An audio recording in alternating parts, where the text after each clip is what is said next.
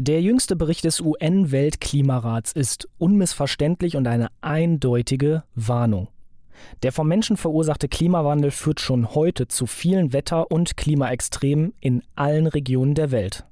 Ein weiterer Aspekt, die globale Erderwärmung von maximal 1,5 Grad bis Ende des 21. Jahrhunderts zu begrenzen, ist kaum noch einzuhalten.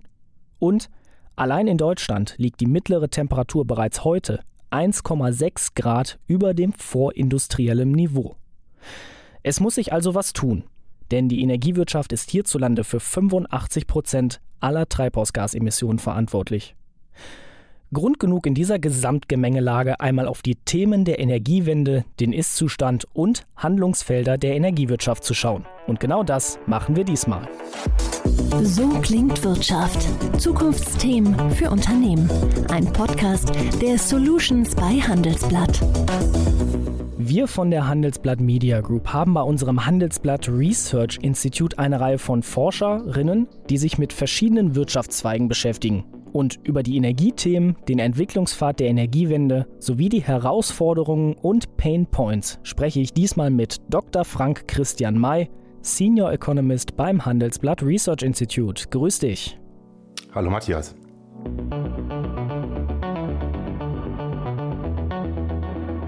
Frank, eine Übersicht des Umweltbundesamts legt den Finger in die Wunde. Ich habe es eingangs auch erwähnt, 85 Prozent aller hierzulande emittierten Treibhausgase sind sogenannte energiebedingte Emissionen.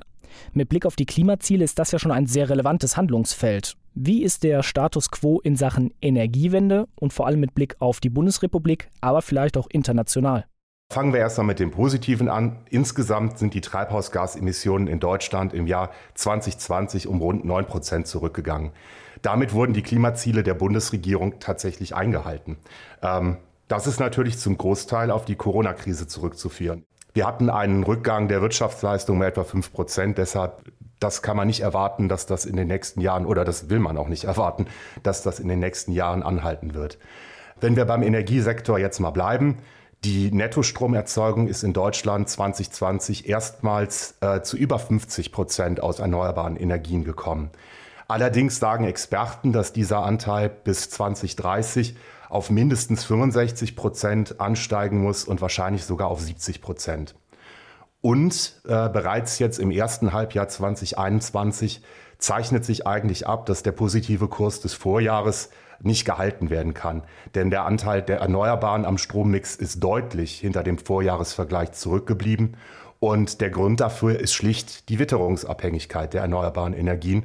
Und zum Ausgleich wurden dann vor allem Braun- und Steinkohlekraftwerke hochgefahren, was ja auch in Bezug auf die Klimaschutzziele wieder denkbar kontraproduktiv ist.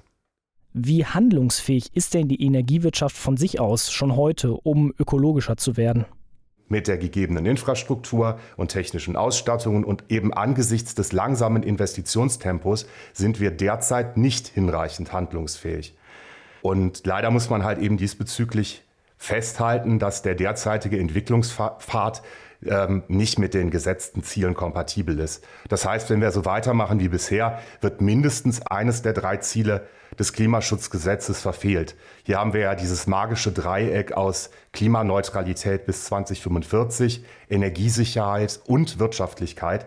Und Gemäß den neuen Plänen der Bundesregierung muss der Energiesektor von den genannten Branchen eben eingangs bis 2030 die schärfsten Einsparungen an CO2-Emissionen erzielen. Zumal auch auf die anderen Branchen eben große Kraftanstrengungen zukommen und dort steht vielfach die Elektrifizierung von Prozessen im Vordergrund, die bislang von fossilen Energieträgern gespeist wurden. Stichworte sind hier unter anderem die Entwicklung einer funktionsfähigen Wasserstoffwirtschaft, die Elektromobilität, oder der vermehrte Einsatz von Wärmepumpen in der Gebäudewirtschaft. Jetzt setze ich als Ökonom natürlich darauf, dass da noch Innovationen kommen, die uns vom derzeitigen Entwicklungspfad abbringen, also die den derzeitigen Entwicklungspfad verändern. Und diese Innovationen müssen halt schnell kommen und möglichst drastisch sein. Der jetzige Entwicklungspfad und die damit einhergehende Pfadabhängigkeit, um es jetzt einfach mal in der Sprache der Ökonomie zu sagen, muss also rapide und drastisch verändert werden, damit Deutschland seine Klimaziele erreichen kann. Was sind denn Gründe, weswegen Deutschland und vor allem die Energiewirtschaft augenscheinlich so langsam bei der Energiewende vorankommen? Das sind natürlich einmal wirtschaftliche Anreize. Das sind zum Zweiten die rechtlichen Rahmenbedingungen, die richtig gestellt werden müssen. Stichwort ist hier die Dauer der Planungsprozesse, die Bebauungsvorschriften und so weiter. Dann ganz wichtig, die Gesellschaft muss mitgenommen werden, sodass die Bevölkerung die Maßnahmen auch mitträgt. Und zuletzt sollte natürlich auch die Politik konsequent und realistisch agieren. Und da haben wir hier gerade aus politökonomischer Sicht eine ganz problematische Konstellation, weil die Erfolge der Energiewende werden erst in zig Jahren sichtbar. Die Kosten sind aber unmittelbar heute da, also die fallen jetzt an. Und das ist natürlich nicht sehr populär. Gut, nun kann man natürlich auch aus volkswirtschaftlicher Sicht das Prinzip der Spekulation entgegenhalten. Investition und Nutzen hoffen in der Gegenwart, um in der Zukunft einen Return on Invest zu erzielen. Aber mal ehrlich gesagt, bei der Energiewende gibt es doch eigentlich so gesehen nur Profiteure und einen Return on Invest für alle. Wir alle profitieren ja von einem gesunden Planeten und wenn wir ihn schützen, haben wir auch ein zukunftsfähiges Morgen. Und wenn wir das möglich machen, ist doch allen geholfen, oder? Absolut. Das Problem ist nur, die zukünftigen Generationen, die daran partizipieren, sind heute noch nicht wahlberechtigt. Also die sind in den heutigen politischen Entscheidungen nicht zu 100 Prozent berücksichtigt.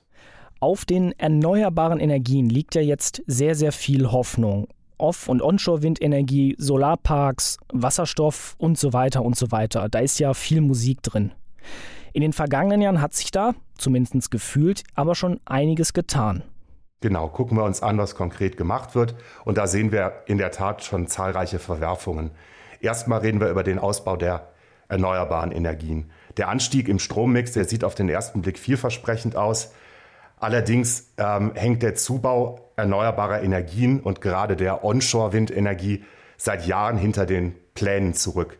Also beispielsweise wurden seit 2017 jährlich höchstens ein Gigawatt Windenergiekapazität neu hinzugebaut und nach Expertenschätzung sollte dieser Wert irgendwo zwischen 4,5 und 7 Gigawatt liegen. Und ähm, die Gründe dafür sind die auch schon angesprochenen Flächenrestriktionen, Akzeptanzprobleme natürlich bei der Bevölkerung und, und das ist ja eben auch nicht zu unterschätzen, die Tatsache, dass Großprojekte hierzulande einfach wegen der Bü Bürokratie einen mehrjährigen Vorlauf brauchen. Das sind nicht nur ökonomische oder bürokratische Hürden, denn speziell der Aufbau von Onshore-Windanlagen trifft auf großen Widerstand seitens der Öffentlichkeit. Und hier haben wir auch ein gewisses Paradox, weil es gibt einerseits ein Bewusstsein, dass dieser Ausbau notwendig ist, aber andererseits möchte man keinen Windenergiepark in der Nachbarschaft haben. Das ist so quasi Fridays for Future trifft auf Not in my backyard. Und ähm, diese Haltung ist auch mitverantwortlich dafür, dass der notwendige Ausbau der Stromnetze, insbesondere der Übertragungsnetze, seit Jahren stockt. Und zuletzt, letzter Punkt, ähm, der erforderliche Netzausbau betrifft eben nicht nur die Übertragungsnetze, sondern auch die Einspeisenetze. Wenn die Haushalte und die Unternehmen eben selbst zu Energielieferanten werden sollen, mit Photovoltaikstrom oder mit Abwärme, müssen die Netzwerke und auch die Netzwerkmanagementsysteme entsprechend transformiert werden. Das bedeutet, große Investitionen sind notwendig letztlich auf beiden Seiten des Marktes. Beim Stichwort Transformation wird es dann aber auch, finde ich, nochmal sehr, sehr spannend, nämlich wenn es um Kern- bzw. Atomenergie geht.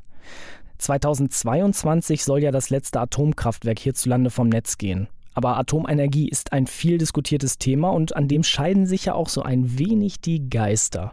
Eine Seite sagt, dass diese Form der Energiegewinnung kein CO2 freisetzt und daher auf die Klimaziele einzahlt. Die andere Seite hält dagegen und schließt Kernenergie aus. Wie siehst du das als Branchenexperte? Ja, das ist tatsächlich eine deutsche Spezialität, ne? dieses ehrgeizige Projekt, gleich die doppelte Energiewende anzustreben. Also anders als in vielen anderen Ländern haben wir eben beschlossen, nicht nur den Einsatz fossiler Energieträger zu reduzieren, sondern auch die alle noch im Betrieb befindlichen Kernkraftwerke vom Netz zu nehmen. Und die emittieren halt bekanntlich ziemlich wenig CO2. Mit anderen Worten, also erneuerbare Energien, die eh schon zu wenig zugebaut werden und die jetzt Atomkraftkapazität ersetzen, wären aus Klimaschutzgründen meist besser dazu genutzt, wenn sie fossile Kraftwerke ersetzen. Damit will ich aber eben nicht als Atomlobbyist erscheinen, denn es gibt natürlich andere gute Gründe, auf Atomstrom zu verzichten. Nicht zuletzt das immer noch ungelöste Problem der Lagerung des Atommülls. Und eigentlich muss man hier sagen, wenn man die vollen Kosten der Lagerung von Anfang an einbezogen hätte, wäre Atomenergie nie wirtschaftlich gewesen. Äh, jetzt befinden wir uns aber nicht mehr auf der grünen Wiese, sondern die Kosten sind bereits versunken. Dieser Pfad lässt sich nicht mehr zurückdrehen. Und die jetzt noch verbleibenden sechs Kernkraftwerke tragen im Moment zu etwa 11 Prozent der Bruttostromerzeugung bei. Und gegenwärtig ist halt einfach keine erneuerbare Energie in Sicht, um diese Grundlast ähm, aufzufangen in irgendeiner Weise. Und die Folge ist dann, dass wieder die Braunkohlekraftwerke hochgefahren werden müssen. Und diese stehen halt eben als Backstop-Technologie zur Verfügung, haben aber natürlich die schlechteste Klimabilanz von allen fossilen Kraftwerken. Und jetzt kommt nicht zuletzt die Bepreisung von CO2 im Rahmen des ETS-Systems ins Spiel. Damit wird nämlich dann auch der Strompreis zwangsläufig ansteigen. Und somit haben wir eben nicht nur das Klimaziel verfehlt, sondern auch das Wirtschaftlichkeitsziel ist kurzfristig bedroht. Das heißt, es zeichnen sich eine Reihe von Konflikten ab.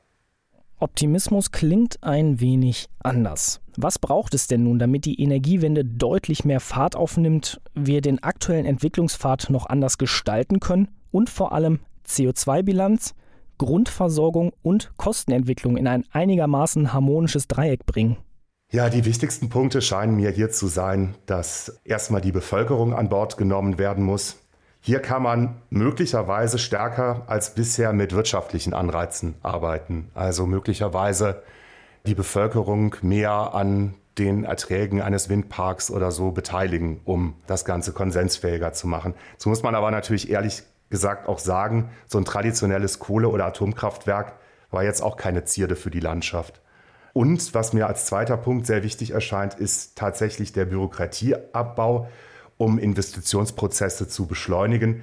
Es hat sich nämlich beispielsweise gezeigt, dass die Flächenrestriktionen in Bayern den Ausbau der Windenergie quasi dort zum Erliegen gebracht haben. Und jetzt ist ein ähnliches Gesetz auch in Nordrhein-Westfalen verabschiedet worden. Und da braucht man halt nicht viel Fantasie, um zu ahnen, was das für das Ausbautempo bedeutet. Digitalisierung ist ja in jeder Branche ein Thema. Bei der Energiewirtschaft fallen mir jetzt aus dem Stehgreif Smart Grid, Smart Home und intelligente Stromzähler ein. In der Energiebranche ist aber auch Sektorenkopplung ein immer größer werdendes Themengebiet. Wie schaut es denn hier aus? Ja, da sprichst du ein Thema an, was mir extrem wichtig ist. Hier gibt es halt eine weitere Zwickmühle. Wir wissen eben, in den nächsten Jahren werden immer mehr analoge Prozesse digital und das bringt halt einerseits große Chancen auch für die Energiewende. Und davon sehen wir beispielsweise auch einiges schon, beispielsweise in, äh, intelligente Netze, also Smart Grids, Smart Meters, Predictive Analytics, äh, auch die äh, Optimierung des Energieverbrauchs, also auf Nachfrageseite durch Smart Home Anwendungen. Und da gilt halt eben, je besser sich diese schwankende Nachfrage mit dem aufgrund der erneuerbaren Energien eben auch schwankenden Angebot synchronisieren lässt, desto einfacher lassen sich dann auch diese Ziele Klimaschutz und Versorgungssicherheit vereinbaren. Jetzt kommt aber die andere Seite der Medaille. Die digitale Transformation wird auch zwangsläufig wieder zu einer erhöhten Nachfrage nach Elektrizität führen. Und da ist halt eben Stichwort Rechenzentren. Die bilden nun mal das Rückgrat der digitalen Transformation. Digitale Anwendungen wie künstliche Intelligenz oder Internet of Things oder autonomes Fahren werden den Bedarf an installierter Rechenzentrenkapazität stark erhöhen. Und das sogar oftmals in örtlicher Nähe zu den entsprechenden Anwendungen, um die Latenz, also die Zeitverzögerung zu minimieren. Stichwort ist hier Edge Computing. Und was halt eben so den Energieverbrauch betrifft, der mit der digitalen Transformation einhergeht, nur mal so zwei Beispiele. Der Mobilfunkstandard 5G, der dürfte halt zu einer massiven Erhöhung der CO2-Emissionen führen. Also da gibt's eine Rechnung der, des französischen Expertenrats für Klimafragen, der mit zusätzlich drei bis sieben Milliarden Tonnen CO2 rechnet. Und damit komme ich zu der Idee der Sektorenkopplung zurück. Ähm, wir beim HRI vertreten halt die Auffassung, dass die Sektorenkopplung breiter gefasst werden sollte und eben systematisch auch die Digitalwirtschaft einschließen sollte.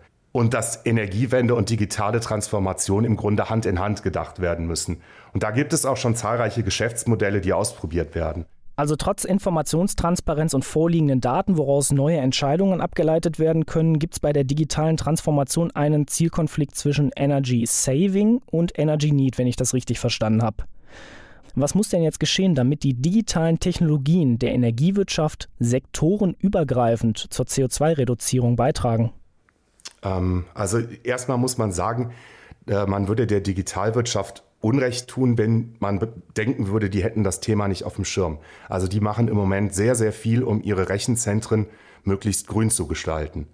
Ähm, mein Punkt wäre einfach, ähm, man müsste die Gebäudewirtschaft, die Energiewirtschaft und die Digitalwirtschaft in ein Boot bekommen, um halt diese Prozesse zu koordinieren und besser aufeinander abzustimmen. Es braucht also eine ganzheitliche und vernetzte Grundhaltung, damit die Energiewirtschaft, die 85 Prozent aller Treibhausgase in Deutschland verursacht, ökologischer wird. Ja, und wir, liebe Hörerinnen und Hörer, hören uns nächste Woche wieder zu einer neuen Folge So klingt Wirtschaft. Bis dahin, Servus und machen Sie es gut. So klingt Wirtschaft, der Business Talk der Solutions bei Handelsblatt. Jede Woche überall, wo es Podcasts gibt. Abonnieren Sie.